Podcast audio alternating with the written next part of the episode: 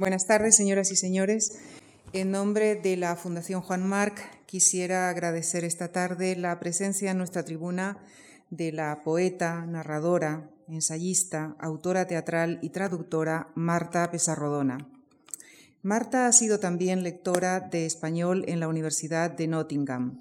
En poesía ha publicado recientemente Poemas 1969-2007, una antología, y este mismo año también ha publicado Animales y Plantas.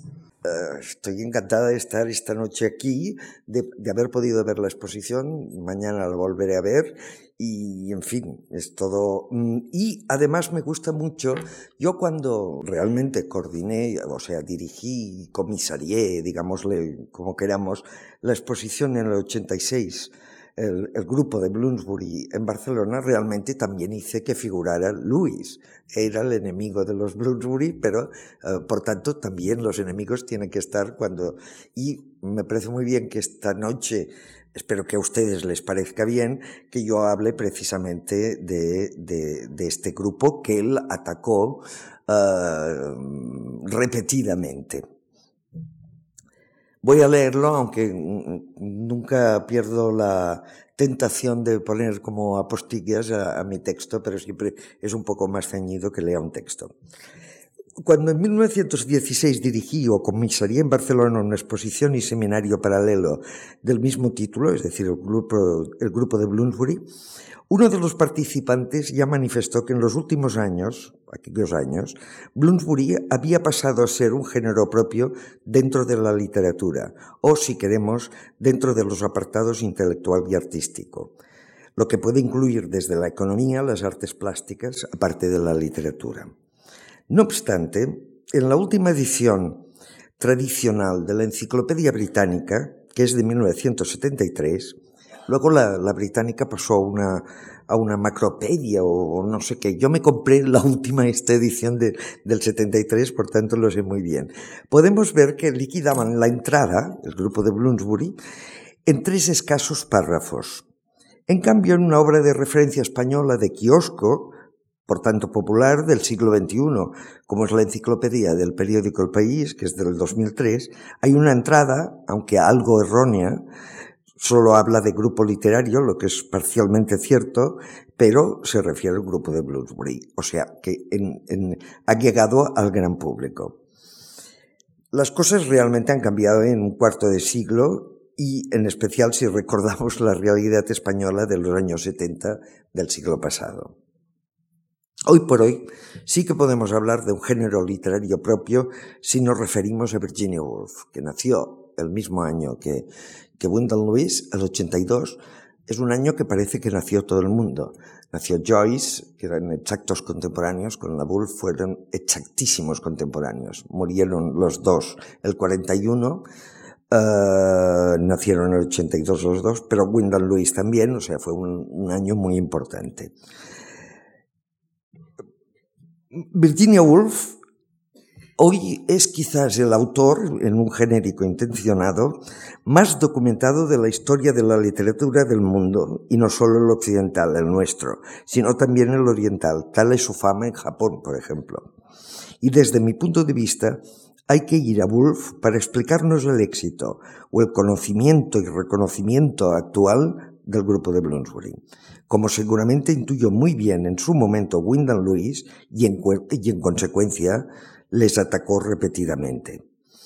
Y hablar de Virginia Woolf es como la trufa. Cuando nos comemos la raíz ya estamos comiendo trufa. Esto lo, lo parafraseo de Eugenie Dors, que decía que la, filosofía es como la trufa. Cuando se empieza a comer la, raíz ya se está comiendo la trufa. Y esto siempre me ha hecho mucha gracia. Pues con, con Virginia Woolf pasa algo parecido. Es decir, tenemos que quemar la puerta de Virginia Stephen, que era su nombre familiar, porque de sus avatares familiares nació el grupo que hoy nos ocupa y que, según sus actores, nunca pretendió ser tal. No creo que lo que conocemos como poetas metafísicos, John Donne y demás, o los pintores y escritores surrealistas, pretendieron tampoco ser tales. Fueron sus críticos quienes les endosaron el nombre. En el caso de Bloomsbury, la crítica partió desde las muelles butacas de un club, el Athenaeum, en el mall londinense, es decir, cerca de Trafalgar Square, lo que me obliga, creo, a un punto y aparte, pasando por una breve historia de la familia Stephen.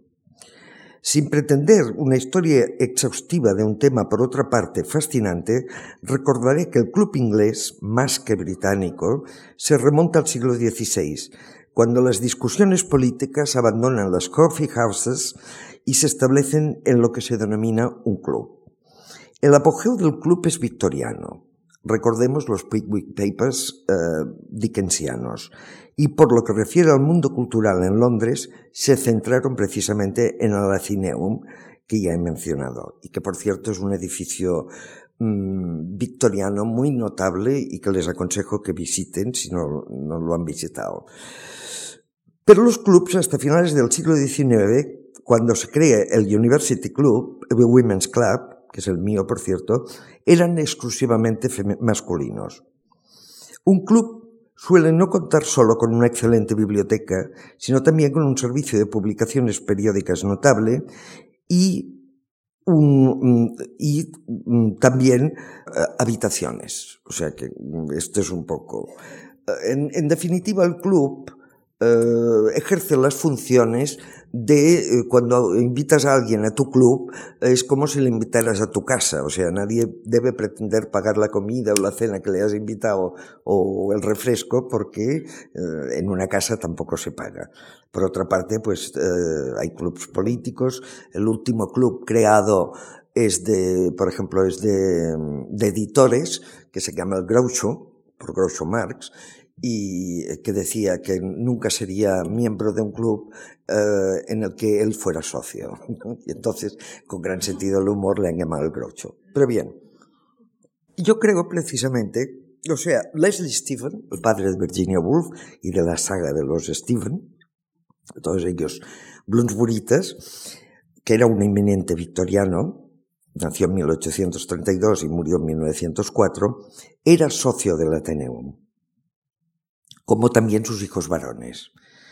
Toby, que nació en 1880, y Adrian, que era el pequeño. Luego venían, primero estaba Vanessa, Stephen, que será luego la pintora Vanessa Bell, y Virginia, que será luego Virginia Woolf. En cualquier caso, cuando Toby Stephen, un cantabrigense, es decir, un estudiante de la Universidad de Cambridge, como su padre, acaba sus estudios y vuelve a la casa familiar londinense, no se le ocurre convocar a sus amigos en el Athenaeum, que era lo normal, sino en su casa familiar, lo que me lleva a referir a la familia Stephen, aunque sea brevemente. El matrimonio Leslie Stephen y Julia Princep, y luego también Duckworth, era un matrimonio de viudos para empezar. El confesadamente agnóstico Leslie era viudo de una hija del novelista victoriano William Thackeray, unión de la que había nacido una hija con perturbaciones mentales, Laura, que por cierto sobrevivió a la propia Virginia Woolf. Julia, la esposa, era hija de una de las hermanas Patel, quienes en Holland Park de Londres habían cobijado a los prerrafaelitas.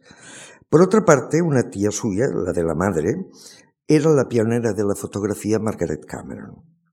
Julia había enviudado con tres hijos del editor Duckworth, que sería el primer editor de Virginia Woolf. Un matrimonio de viudos y vecinos en uno de los barrios elegantes de Londres, South Kensington. Era un matrimonio representativo de lo que muy acertadamente Noel Annan ha calificado de aristocracia intelectual que hay que entenderlo muy bien esto, que no implica aristocracia. La aristocracia intelectual, que me parece un, gran acierto, el de Noel Annan, por otra parte, uno de los, para mí, uno de los intelectuales importantes de la segunda mitad del siglo XX eh, británico, pues eh, él entendía por aristocracia intelectual la clase media alta, upper middle class, ¿no?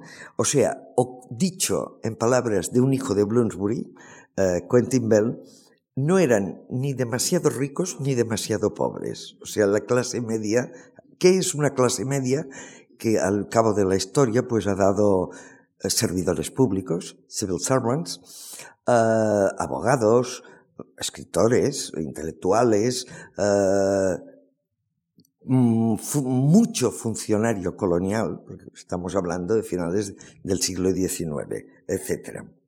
Eh, era un matrimonio con 14 años de diferencia, era mayor Leslie Stephen, lo que no hacía prever que quien desaparecería antes de escena sería la madre, Julia, que murió en 1895. Perdón.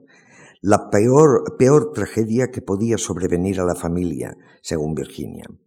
En cualquier caso, cuando muere el padre, en 1904, pocos años después de la imponente reina Victoria, que murió en 1901, y que había reinado desde 1837, la hija mayor del matrimonio, Vanessa, quien había heredado fuertes genes de sus ancestras Patel y deseaba ser pintora, toma las riendas familiares y decide que ya basta de la casa victoriana en barrio elegante, muy frecuentada por otra parte por los amigos de su padre, entre los cuales Henry James, y traslada a la familia, son cuatro hermanos, al 46 de Gordon Square, en el barrio céntrico, pero nada elegante entonces, de Bloomsbury.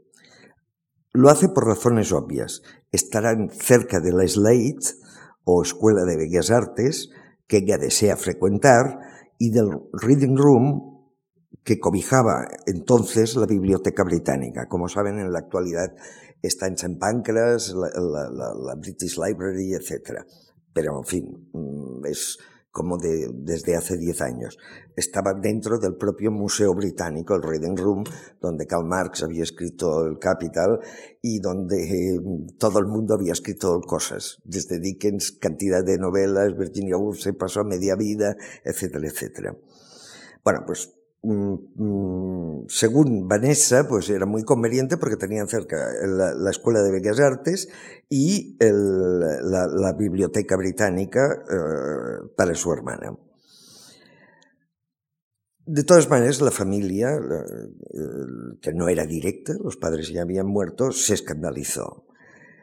Por ejemplo, una tía eh, recordó que esta dirección, el 46 de Gordon Square, que por cierto actualmente es propiedad de la Universidad de Londres, estaba muy cerca del hospital para mujeres eh, solteras, eh, partos de mujeres solteras.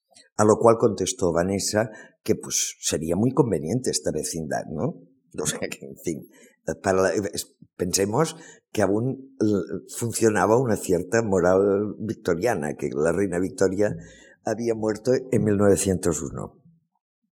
En cualquier caso, el 16 de febrero de 1905, Toby Stephen convoca a sus amigos, que acababan de acabar los estudios, a un at home, a una reunioncita en su casa en Gordon Square, en vez, insisto, de convocarlos en el. Fue el principio, aunque ellos no lo supieran, del grupo de Bloomsbury. Una convocatoria en una dirección que, como no es un club exclusivo para hombres, permite que en la reunión participen las dos hermanas de Stephen. Por sus diarios sabemos que Virginia estaba expectante por oír a los amigos de sus hermanos. El menor Adrian aún era un estudiante en Cambridge aquellos seres privilegiados que habían tenido acceso a la alta cultura universitaria, mientras que ella, por ser mujer, se había visto reducida a la enseñanza familiar, a cargo del padre y de la madre, y alguna profesora particular. Un inciso. A pesar de que una tía paterna, quien le legará una renta que le permitirá la habitación propia, era una principal, es decir, una directora de un college de Cambridge, a la época solo existían dos colleges de mujeres contra 25 para hombres, o sea que había mucha diferencia. Hoy en día son mixtos todos. Pero en aquella primera reunión Virginia se decepciona. Los amigos de su hermano mayor son unos seres más bien silenciosos, sin nada demasiado interesante que decir. Pero el encuentro tiene el éxito suficiente para que se reúnan semana tras semana. Hasta aquí ya podemos ver aunque no hayamos entrado en la nómina de componentes del grupo, que era una asociación mixta, algo insólito en la cultura británica. Por ejemplo, En el circo romántico de Shelley, la única mujer que ha pasado la historia, Mary Shelley, que por cierto sus nombres familiares eran Godwin, hija de Godwin, y de Mary Wollstonecraft, la autora de La Vindicación de los Derechos de la Mujer, pues Mary Shelley tuvo contacto con Shelley y su círculo por razón puramente marital. Y su creación eh, más famosa es precisamente un monstruo, Frankenstein. Curioso. Cristina Rossetti, excelente poeta victoriana, jamás osó participar en las actividades del grupo de su hermano Dante Gabriel, que es el grupo de los prerrafaelitas. Y no sigo, podría aportar más eh, grupos eh, culturales ingleses o británicos, concretamente, eh, en los que eran exclusivamente de hombres. En cualquier caso, podemos convenir que los bluesburitas, excepto Roger Fry, que nació en 1866 fueron personas, hombres y mujeres, nacidos entre 1880 en general y 85. Por ejemplo, Desmond McCarthy, que tenía que ser un gran novelista y no lo fue, nació el 77, pero Keynes nació el 83, el Lytton Strachey el 80, Leonard Woolf el 80, Saxon Sidney Turner, que también tenía que escribir los mejores poemas del mundo, etcétera, etcétera, y acabó como funcionario bastante mediocre, eh, pues también nació el 20. Había alguien un poco más joven, como el pintor Duncan Grant, que nació el 85, eh, pero en general, digamos, hacia 1880. Virginia Woolf nació, como ya he dicho, el 82. Hombres y mujeres que desde la primera reunión convivieron en igualdad de condiciones, puertas adentro, y no por la ecuación chico busca chica, porque la mayor parte de los hombres eran homosexuales, tan declarados como permitía la época. Aquí sobrevuela el fantasma de Oscar Wilde, que murió en 1900 en París, solo y después de salir de la cárcel de Reading. No obstante, la primera elección general con la que coincidieron, los hombres pudieron votar y en cambio Virginia se tuvo que limitar a escribir direcciones en sobres para mandar propaganda sufragista. Las mujeres británicas obtuvieron el voto pleno en 1928. En cualquier caso, aquellos hombres y aquellas mujeres en febrero de 1905 eran unos perfectos desconocidos para el público en general. Como máximo, los hombres eran unas promesas, si exceptuamos a uno de sus miembros periféricos, que es el novelista Ian Forster, Edward Morgan Forster que había nacido el, el 79, había también estudiado en Cambridge, etc.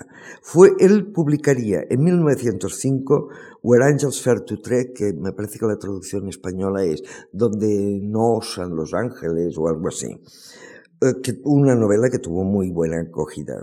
Por tanto, y era, insisto, Forster nunca fue, digamos, un miembro pleno del grupo. Eh, vivió en Egipto, eh, luego en la India, etc. Pero en cualquier caso, la fama de Forster le llegaría mucho más tarde. No le llegaría hasta 1925 con la novela uh, A Passage to India, el viaje, un viaje, a la, viaje a la India.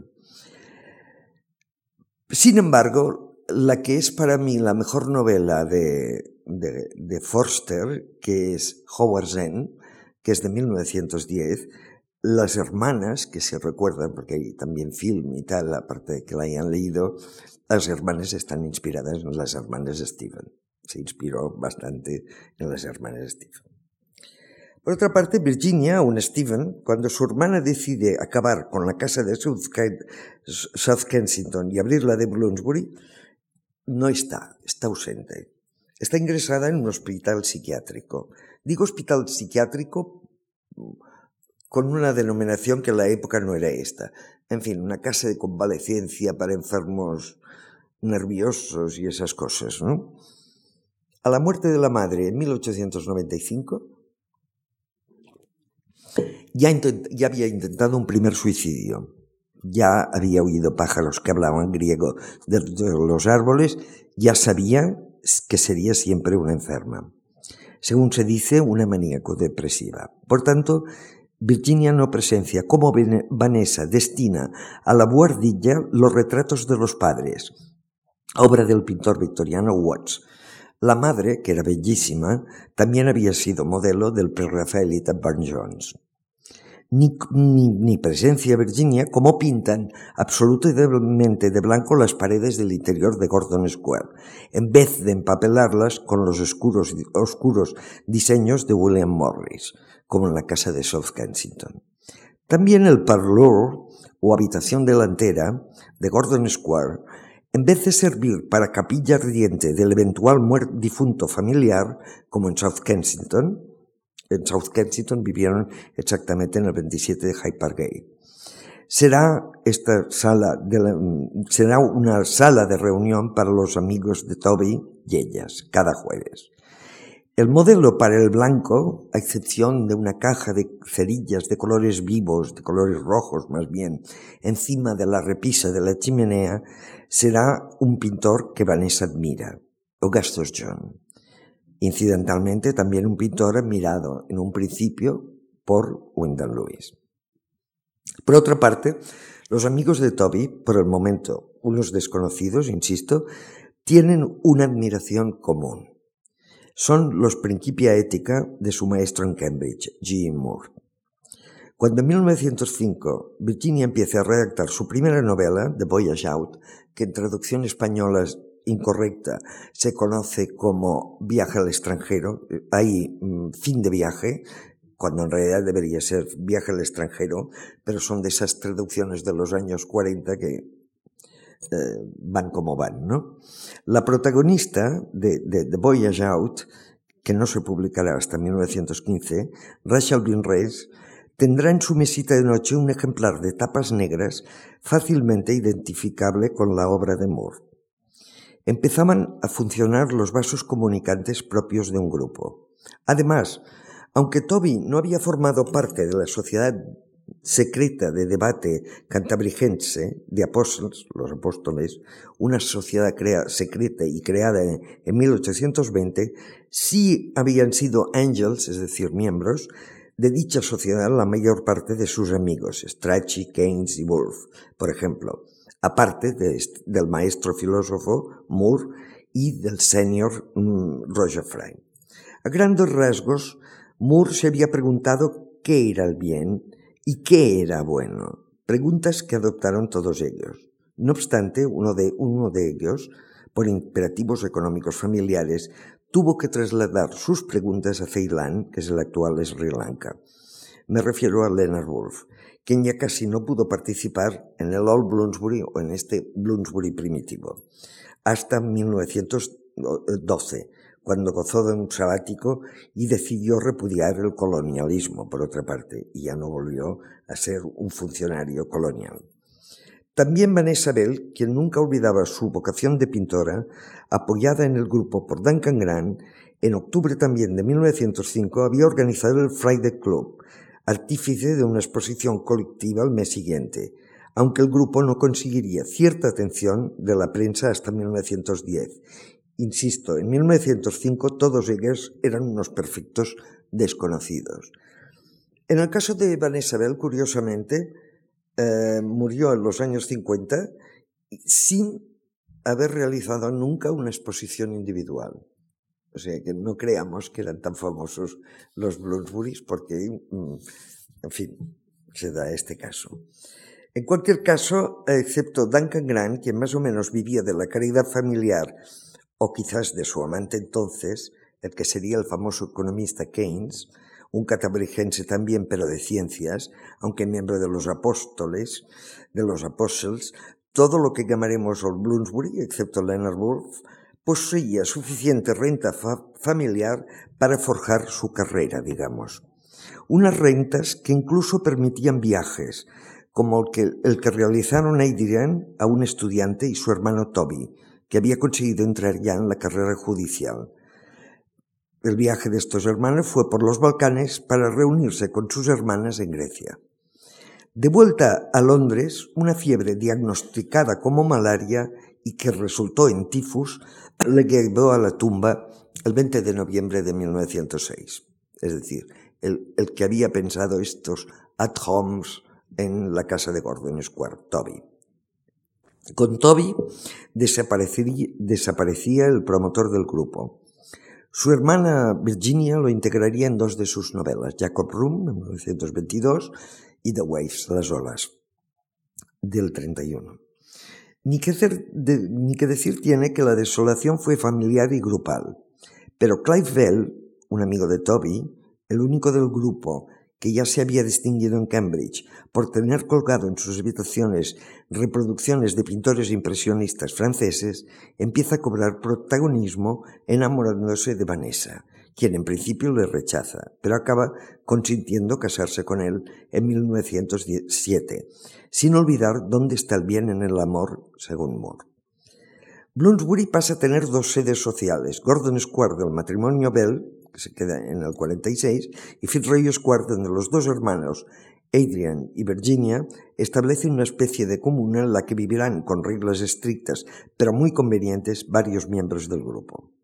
Por otra parte, un encuentro casual en el tren de Cambridge a Londres o al revés entre el matrimonio Bell y Roger Fry suponen la incorporación de esta figura mayor en años y ya en reconocimiento al grupo.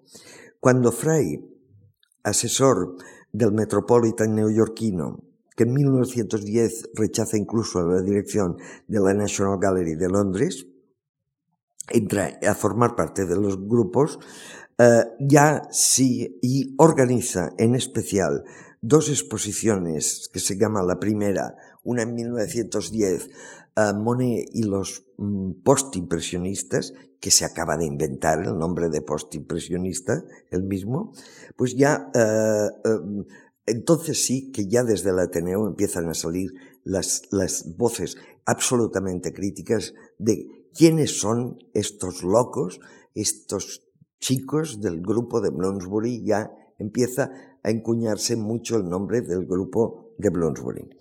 Desmond McCarthy es el secretario de esta primera exposición que se realiza en las Grafton Galleries que están eh, en, en Bond Street, cerca de Bond Street.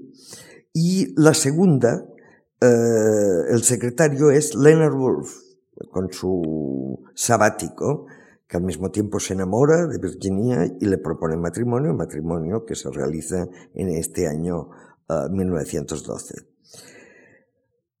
todo quedaba en Bloomsbury, incluso los amores de Fry con Vanessa, quien cuando se le acabó el what's good de su matrimonio con Clive Bell, pasó provisionalmente a los brazos de Fry después del nacimiento de sus dos hijos, Julian y Quentin, que aparecerán más adelante.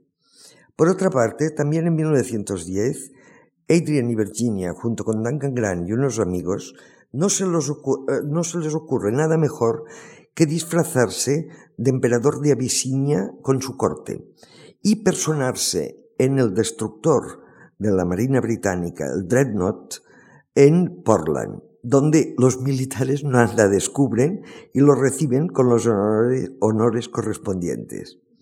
Alguien, algún supuesto abisinio, no contento, lo filtra la prensa y el grupo de Bloomsbury ya no solo está en boca de los clubmen, sino también del público en general, como malditos excéntricos. Las dos exposiciones postimpresionistas organizadas por Fry en las Grafton Gallery de Londres supusieron un gran escándalo.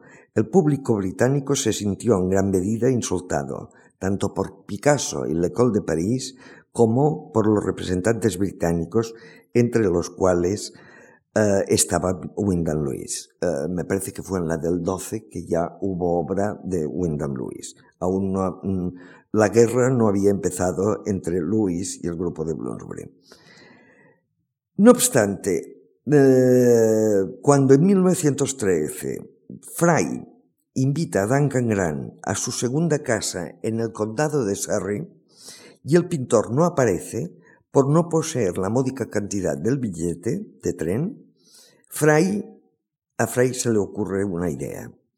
Será lo que conocemos como los Omega Workshops, es decir, una factoría donde los pintores, aparte de vender sus telas, pueden diseñar desde una alfombra hasta un tapiz, un espacio, una casa, etcétera, etcétera, una cerámica y conseguir un cierto modus vivendi, que en el caso de Luis supondrá una ruptura definitiva con Fry y sus amigos, por un malentendido, uh, con una, un encargo que parece que hizo un periódico y que Fry no le avisó, en fin, de todas maneras, los que hayan leído biografías de, de Luis uh, verán que pelearse con, con Luis era bastante fácil era relativamente fácil. Se peleó con sus mecenas, se peleó con sus amigos, se peleó casi, casi, yo diría que, con todo el mundo, uh, y quien salió más perjudicado fue él mismo, naturalmente. De todas maneras, uh, los Omega también se establecieron, la, la, razón social también estaba en Bloomsbury, en Fitzroy Square, y a partir del, del 8 de julio de 1913. Y fue una aventura que duró hasta 1919 eh, y que, por ejemplo, y que en cierta manera aún, aún revive. Por ejemplo, Hills, los almacenes que están en Tottenham Court Road, aún tienen cosas que más o menos provienen de los Omega Workshop. Laura Ashley, afortunadamente, cuando hice la, la exposición de Barcelona, eh, por ejemplo, había hecho nuevas ediciones de diseños de alfombra. Yo tengo una alfombra, digamos, diseñada de Duncan Grant. Eh, hizo eh, también ropa para, para, no sé, para sofás y cosas de estas. por otra parte, en la época, por ejemplo, cuando Gertrude Stein pasaba por Londres, iba a comprar los Omega Workshop. O sea, mm, Naturalmente, la guerra, la gran guerra, lo perjudicó todo. Por ejemplo, la primera novela de Virginia Woolf, esta de Voyage Out, tenía que salir en 1914 y no salió hasta 1915. Mm, por otra parte, un desconocido Lytton Strachey, su primo Duncan Grant y otros se manifestaron como objetores de conciencia, no querían ir a la guerra lo cual eh, entonces las críticas sobre el grupo de Bloomsbury arreciaron, incluso las de Wyndham Lewis, que él sí fue a la guerra, ¿no? y otros artistas fueron. Pero en general, digamos que el grupo de Bloomsbury en general fue eh, objetor de conciencia, no quiso ir a la guerra, lo que dio motivo eh, para múltiples, eh, múltiples anécdotas. Por ejemplo, uh, cuando el juez le, le dijo a, a Lytton Strachey, oiga, pero imagínese que un soldado alemán, Lytton Strachey era de una familia numerosa, como de diez hermanos o algo así, y montones de hermanas y demás. Eh, dice, si un soldado alemán imagine que intenta violar a su hija, ¿usted qué haría? Y él contestó, pues me pondría en medio. o sea, para esto. Pero en fin. Otra persona mmm, relacionada con el grupo, pero que no se puede en ningún caso considerar del grupo, que es el filósofo Bertrand Russell, fue a la cárcel como objetor de conciencia. Eh, cabe decir que los que estaban vivos durante la Segunda Guerra Mundial fueron fervientes favorables a luchar contra Hitler. O sea, mm, hubo una diferencia. Pero uh, Bertrand Russell en la cárcel, precisamente, el carcelero, el, guardián, uh, ante las risas estentorias de, de Bertrand Russell, porque estaba leyendo Eminent Victorians, de Lytton Strachey, que salió en 1918, le recordó, le dio un golpecito en la puerta y le dijo, caballero, recuerde usted que en esta institución no se supone que uno viene a reírse, ¿no? Pero en fin, o sea, y eh, eh, Eminent Victorians tuvo un éxito inmediato porque salió en 1918, cuando el público en general, y no digamos, digamos las minorías intelectuales, ya estaban desencantadas, absolutamente desencantadas de la guerra. Habían visto que había sido un, una cierta estafa esta guerra. O sea, dicho en sus memorias, que son cinco volúmenes, Leonard Woolf el capítulo de la guerra lo titula Downhill All the Way. Todo el camino era de, de, de declive, de, caída, ¿no? Mm, según Leonard Woolf, dice hasta 1900, del siglo XIX hasta 1914 había sido lo posible una nueva moral eh, que no tenía nada que ver con la religión, era todo posible y tal, y de repente pues esta guerra acabó con todo. Bien, en cualquier caso, eh, eh, empieza ya uno de sus miembros, uh, Lytton Strachey a ser una persona famosa y a ganar dinero. Además, Eminent Victorians es una obra que se reedita uno y, y que uh, el mérito es que algo tan sólido como aquellos, una serie de personas, una serie, ¿eh? son, parece que son siete o así, de personajes victorianos que habían sido encumbrados, él no los destroza, pero demuestra que tenían, digamos, su lado oscuro. Por ejemplo, uh, Florence Nightingale uh, dice, quizás no era tan paloma como parecía la, que creó las enfermeras, dice, tenía algo de halcón también, ¿no? El, el, cardenal Newman, no digamos, el general Gordon, etc. O sea, figuras muy reverenciadas dentro del, del espíritu uh, británico, él las, los, pone, los, los cuestiona cuando menos y realmente establece, un, yo no diría una forma nueva de escribir biografía, pero sí de escribir retratos biográficos. Después de Lytton Strachey todo es distinto.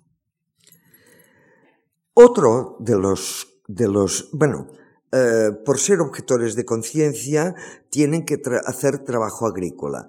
En principio lo hacen en casa de Lady Ottoline Morrell en Oxford, en Garsington, que es al lado de Oxford, pero luego pues alquilan una casa que será Charleston, en Sussex, y digamos tenemos un Bloomsbury ya en el campo. En esta casa, por ejemplo, escribe, es donde Maynard Keynes, y hay una habitación que lo recuerda, escribe lo que será un segundo éxito, del, un segundo gran éxito del grupo de Bloomsbury y que es un libro que súper recomiendo y que podemos leer la gente que no sabemos nada de economía y que se publica en 1919, que son Las consecuencias económicas de la paz.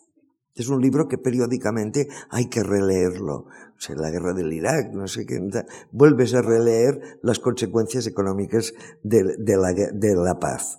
Uh, su crítica es que el, el, el la excesiva penalización de Alemania, derrotada en la Gran Guerra, mm, solo supondrá un gran malestar en Alemania y la posibilidad de, que salgan, eh, es decir, de lo que pasó, que salió Hitler, ¿no?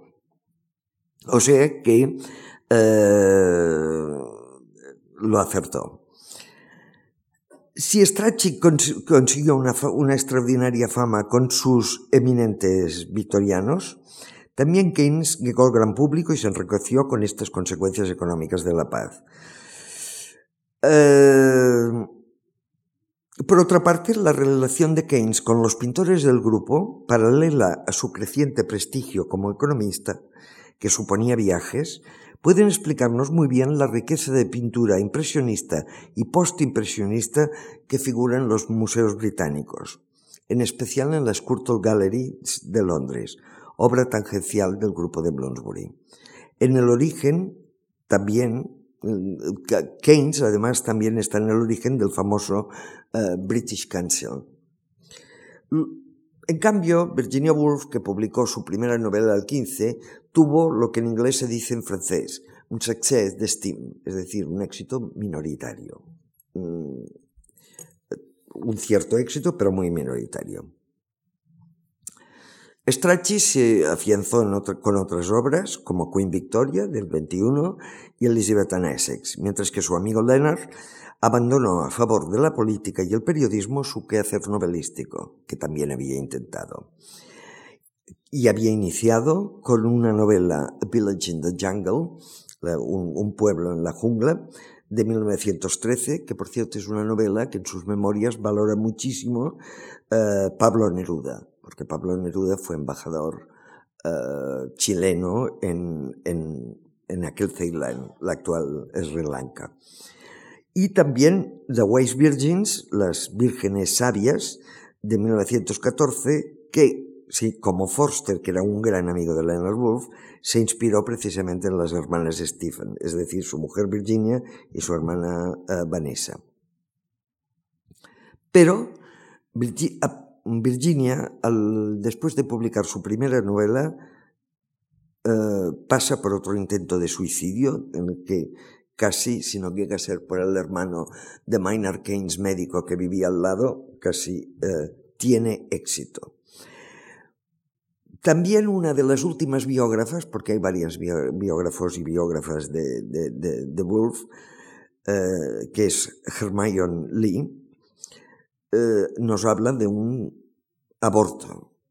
Eh, en cualquier caso, en el 15 ella sabe que debe renunci que renunciará a la maternidad, etcétera, etcétera. Pero sigue naturalmente escribiendo, aunque, ya digo, con un success de Steam. Pero este intento de suicidio del 15 decide a Leonard dos cosas. Que a su esposa no le conviene el, exceso de sociedad, eh, vivir céntricos, reunirse, verse con gente, ir a fiestas, a reuniones y cosas de estas. Eh, esto se ha visto muy bien en la película Las Horas, ¿no?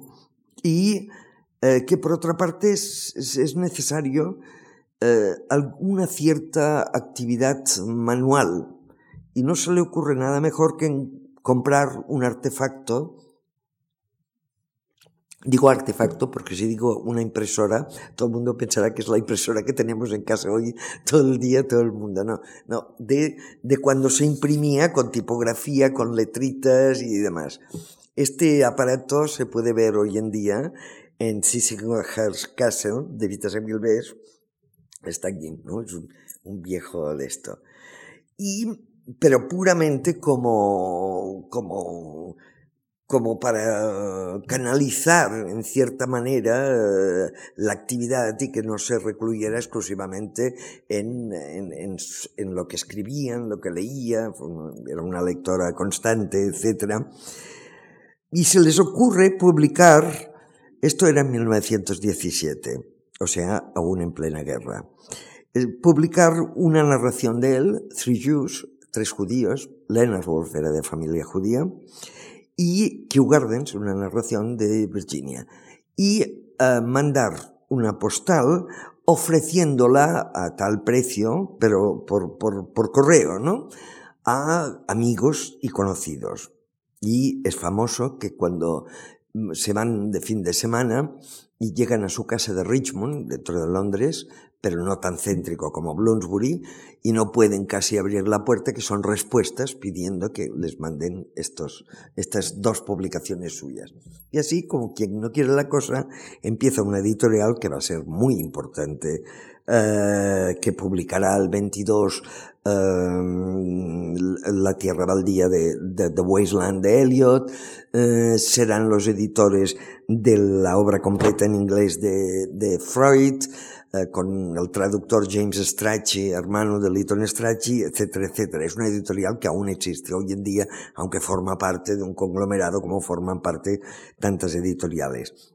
También, de todas maneras, la segunda novela de Virginia Woolf, Night and Day, que es del 19, aún la publica con Dagworth, su hermanastro. El 22, ya cuando publica Jacob Room, la publica, es una pequeña novela, la publica ya la Hogarth Press. Y en el entretanto les ofrecen la publicación, que esto ha sido siempre muy debatido, la publicación del Ulises de James Joyce, que no publican. Y esto uh, ha recibido críticas mundiales. Su excusa, es decir, un editor puede hacer lo que quiere, eh, pero su excusa era la extensión, que no tenían capacidad para, para un libro tan, tan grueso, digamos, y luego porque sabían seguro que el libro se publicó en París, eh, que la, la, censura, que no desapareció hasta los años 60, pues, la, pues no la dejaría pasar. En cualquier caso, no, no lo publicaron. Los años 20, de todas maneras, son los años de madurez. Virginia Woolf decide, de todas maneras, por ejemplo, decide que si no tiene un éxito un poco, digamos, popular, la siguiente novela, después de, de Jacob Room, como el 25 eh, coinciden, y publicados por la Hogarth Press, su editorial, coincide unos, una primera serie de ensayos de Common Reader, el lector corriente, digamos, que lo toma del Dr. Johnson, porque dice el Dr. Johnson que el lector corriente no tiene los prejuicios de la crítica y sabe dónde está la verdadera poesía de Common Reader, ¿no? Bien. Eh, aún tiene tiempo de leerlo Thomas Hardy, por ejemplo, y le dice que son maravillosos sus ensayos, y tiene un cierto éxito, y dice, bueno, muy bien, pues ahora la novela que va a salir, que es Mrs. Dalloway, eh, si no traspasa un cierto umbral de éxito popular, pues me dedicaré solo al ensayo. Afortunadamente es la primera novela que tuvo realmente éxito de Virginia Woolf. O sea que los años 20 son los años, por otra parte, ya está mejor, vuelven a tener casa en Bloomsbury, aparte de que tienen otra en, la segunda casa en, en, en, uh, en Sussex, muy cerca de Charleston, en un pueblo que se llama Richmond, pero es, digamos, el momento de éxito de, del grupo. Y pasan cosas, como por ejemplo que el 25 uh, Maynard Keynes se casa con uh, Lidia Lopokova, la una bailarina de los ballets de Diaghilev, es decir, que les entusiasmaban a todo el grupo. Uh, luego hay la historia, bueno, aquí habría tantos subapartados que hacer que es imposible. O sea, hay el menage a trois de, de, de Lytton Strachey con Ralph Partridge, un soldado en la Primera Guerra Mundial y luego un pacifista que no quería ni luchar, no quiso ni luchar contra Hitler, eh, y Carrington. Y bien, esto, eh, todo esto está pasando en los años 20 eh, Lytton Strachey están en otro condado, eh, pero, mm, en fin, eh, es el momento en que se habla del grupo de Bloomsbury, es cuando ya los empieza a atacar Wyndham Lewis, o sea, ya son atacados de forma más, más, más amplia, digamos. Y Mm, no solo tiene éxito Mrs. Dalloway, sino yo creo las tres mejores novelas, por ejemplo, de Virginia Woolf, que son eh, Mrs. Dalloway del 25, el 27, uh, eh, To the Lighthouse, del que hay una magnífica traducción castellana de Carmen Martín Gaite, Alfaro, uh, y el 31, Las olas, que algunos consideran su mejor novela. Mm, yo no tengo la mejor novela de Virginia Woolf, me interesan todas, pero en fin, digamos que sí, ¿no? Esto mm, va, uh, digamos, es los años 20. Luego hay el paréntesis, que también es un capítulo aparte, en estos años que vuelve a, a Bloomsbury y tal, hay su encuentro y su relación con Vita Samuel-Bess, que Vita Samuel-Bess sí que es aristocracia, o sea, uh, uh, no es aristocracia intelectual, es aristocracia. De esta relación que yo no sé en qué consistió ni me importa, pero surge el Orlando el 28, que según Borges es la carta de amor más larga de la historia de la literatura, y es realmente es entre, y por otra parte Virginia Woolf descubre que le va muy bien entre novela y novela un cierto divertimento, como puede ser Orlando, y como será en los años 30 será Flash, la historia del perro de la, de la poeta um, Elizabeth Barrett Browning, etc. Pero mm, todo eh, en el 32 muere Lytton, empieza ya, empiezan a desaparecer muere prematuramente de un cáncer de estómago. Lytton Strachey, hay el, el terrible eh, suite que es el suicidio de Carrington, luego. El 34 muere, muere Roger Fry y luego lo más grave de los años 30 cuando hay ya muchas críticas y quizás la fama de Bloomsbury empieza a declinar y en especial tienen una gran oposición por parte de las universidades, eh, lo más grave es la muerte ya de un hijo de Bloomsbury, el hijo mayor de, Clive Bell y de, y de Vanessa Bell, mm, ya comunista, o sea, digamos, la, ¿Qué política tenían la gente de Bloomsbury? Diría que en general eran eh, socialistas, en especial Leonard Woolf, un gran cooperativista, por otra parte, además trabajó en la, paz de Versalles, etcétera, en la Liga de las Naciones, que es el previo a las Naciones Unidas, etcétera, etcétera. Pero ya eh, Julian Bell, que iba a ser poeta, que ya era el hijo de Bloomsbury, eh, viene con las brigadas internacionales y muere el 37 en la batalla de Brunete, precisamente muy cerca de aquí, el 18 de julio del 37. Una muerte que lo cambia todo, naturalmente. De haber vivido, de todas maneras, Julian Bell eh, seguramente hubiera formado parte del grupo de espías de Cambridge. En realidad eran todos amigos suyos, el, eh, Anthony Bland, etcétera, etcétera. O sea que de ahí que, que Forster dijera aquella famosa frase de que, que nunca la vida le pusiera en el dilema de tener que decidir entre la lealtad a un amigo o a la patria, que esperaba tener suficiente valor como para ser leal a la patria y no al amigo. Aquí resuena mucho Moore, naturalmente. Cuando ya empiezan a desaparecer, eh, y ellos ya sí que tienen conciencia de que han sido un grupo, en el ya se cree, ya dicen, bueno, pues si somos un grupo, vamos a serlo. Y entonces se crea, por ejemplo, el Memoir Club, que hay un famoso cuadro, bueno, un famoso, no, no, es un cuadro demasiado interesante desde un punto de vista estético, pero hay un cuadro de Vanessa Bell que es la, una reunión de este Memoir Club de los años 40, en el que están los que están, que son el Old Bloomsbury, y los que están muertos están en cuadritos, digamos, en la pared, ¿no? En fin, hay esta reunión. A este Memoir Club, de todas maneras, le debemos dos obras memorialistas muy importantes. Una de ellas de Keynes, que escribía un inglés maravilloso desde mi punto de vista, que se llama My Early Belief, mis creencias primeras, que es del 38, y luego, que está traducido al castellano, Moments of Being de Virginia Woolf, que es pero por eso se llamaba Memoria Club, por tanto son como una serie de memorias.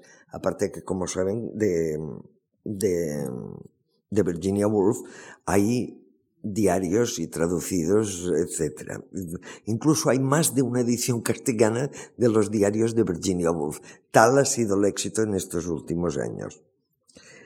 Pero uh, Leonard Woolf, por ejemplo, no muere hasta el 69 y en los años 60 le pide a su sobrino, su sobrino vivo, Julian ha muerto en, España, le pide que se encargue de la biografía de la autorizada, porque en inglés, en el mundo anglosajón hay las biografías no autorizadas, todas las de todas las de Salinger que acaba de morir no son autorizadas y las autorizadas cuando la familia, digamos, facilita uh, de esto. Uh, Quentin Bell, que es más bien un artista plástico y profesor de, de, de, de Bellas Artes de la Universidad de Sussex, uh, no acepta en un principio, pero luego dice, bueno, muy bien, voy a hacerlo. Y creo que aquí está el punto. La biografía de Quentin Bell es tan maravillosa. Mm, se publicó el primer volumen el 17, salió el 17 de julio el primer volumen del 72 y el segundo volumen el 5 de octubre de, este mismo año, del, del 72. Claro, hay una coincidencia, por otra parte, entre esta biografía maravillosa que está editada, reeditada, incluso en castellano se ha reeditado, la traducción es mía, eh, pero coincide, claro, el año 72 es un año muy cerca del 68, del Women's League.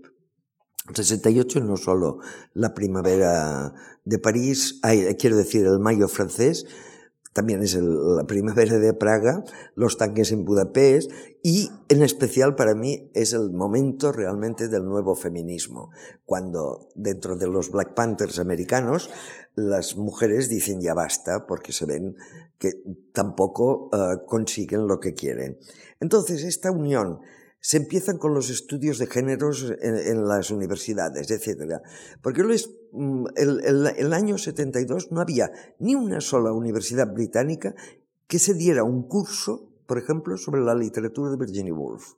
Y lo digo por experiencia, porque yo estaba enseñando en una universidad británica. O sea, pero esta, esta conjunción, por otra parte, recordemos que los años 70 son años de, de hipismo, de hace el amor, no la guerra, etc. Entonces el mensaje de Bloomsbury es cuando yo creo que uh, empieza y por otra parte, si miramos en el caso concreto de Virginia Woolf, si miramos todo lo que publicó Leonard Woolf hasta que murió en 1969, encontramos unos unos prólogos tímidos. Por ejemplo, dice, no, yo creo que mi mujer era una gran escritora y tal, pero, y ahora publico esto, etcétera. Ah, este sería una, otra conferencia que era el boicot que le hizo el matrimonio Libes, que fue un matrimonio eh, que enseñaba literatura en Cambridge y que formó a generaciones y generaciones de profesores de literatura que luego fueron a su vez profesores de universidades inglesas. Yo, por ejemplo, uno de ellos aún lo encontré en el British Council de Barcelona, o sea, y que tabú. Eh, eh, según era la gran tradición de la novela, tampoco es que admitieran a Lewis, ¿eh? y tampoco admitían demasiado a Joyce, pero Joyce ha tenido otro, otros canales y, y, de esto. Pero yo creo que fue precisamente esta biografía que digamos era la tercera, esta biografía de Quentin Bell del 72, era la tercera de uno de los miembros de Bloomsbury. La primera de ellas fue, de los años 50, la biografía de Minor Keynes de Roy Harrod que es una biografía que supongo que es muy interesante para economistas, pero que, por ejemplo, eh, soslaya 20 años de actividad homosexual de Keynes. En cambio, los tres volúmenes que existen hoy en día de Robert Skidelsky, naturalmente está todo, desde su matrimonio con Lidia Lopokova a sus amores con Duncan Grant, etcétera, etcétera. Eh, la segunda, que es de los años 60 al 67, era de Michael Holroyd. Eh, que era sobre el Litton Strachey. Pero, mm, como decía Carlyle, es, eh, es tan difícil eh, narrar una vida, una vida bien narrada como una vida bien vivida, ¿no? Y realmente Quentin Bell sí dio en el de esto. De todas maneras, insisto, el año 72, si ponemos este año 72 como el momento en que volvemos a sentir, a sentir interés, no solo por Virginia Woolf, sino lo que también formó parte de ella, que es el grupo de Bloomsbury, o sea, mm, el 46 de Gordon Square les aseguro que no había ninguna de estas plaquitas uh, uh, uh, azules diciendo que allí vivió Maynard Keynes o que se reunió un grupo de Bloomsbury. El 27 de Hyde Park Gate, donde nació Virginia Woolf, decía que allí había muerto Leslie Stephen, etcétera, etcétera, etcétera. Ahora, en cambio, se puede dar la vuelta a Londres siguiendo estas plaquitas azules que conmemoran que aquí vivió este o murió el otro o pasó lo, lo de más allá. Supongo que es algo, y aparte que se puede dar la vuelta al mundo, yo creo, comprando un póster eh, de Virginia Woolf. Esto aparte, porque yo los tengo de, los lugares más variados. Mm, creo que la, mm, hay un, no un contrasentido, pero una cosa un poco paradójica. Uh, se dice siempre, y esto los escritores catalanes lo sabemos muy bien, que, digamos, viaja mucho más el arte plástico que la literatura, porque hay el problema de la lengua, naturalmente. En el caso de Bloomsbury no ha sido así. O sea, y, por ejemplo, eh, una exposición importante sobre los, los pintores de Bloomsbury no se realizó hasta 1999, que se clausuró en, en enero del, del 2000 en la Tate Gallery de Londres. O sea, eh, se conoce obviamente mucho más a Virginia Woolf que a Duncan Grant o que a Vanessa Bell, etcétera, etcétera. O sea que no siempre pasa lo mismo. Pero en cualquier caso, mmm, creo que eh, las costumbres, las anécdotas, la obra, que, la obra en especial que nos han dejado en, en algunos casos es muy valiosa, en otros es interesante, quizás con un punto de hedonismo, pero es un hedonismo amable, no insultante, las cosas en las que creían, es decir, que no es obligatorio creer en nada, o no sé, uh, creo que pueden seducir en momentos dados y creo que los años 70 fueron realmente los, propicios. Y que en el caso de Wolf, pues era una fama que se le debía, digamos. Y, que yo creo que siempre es aquello de, de, del poema de Unamuno. Han vuelto los vencejos, uh, las cosas naturales vuelven siempre. Muchas gracias.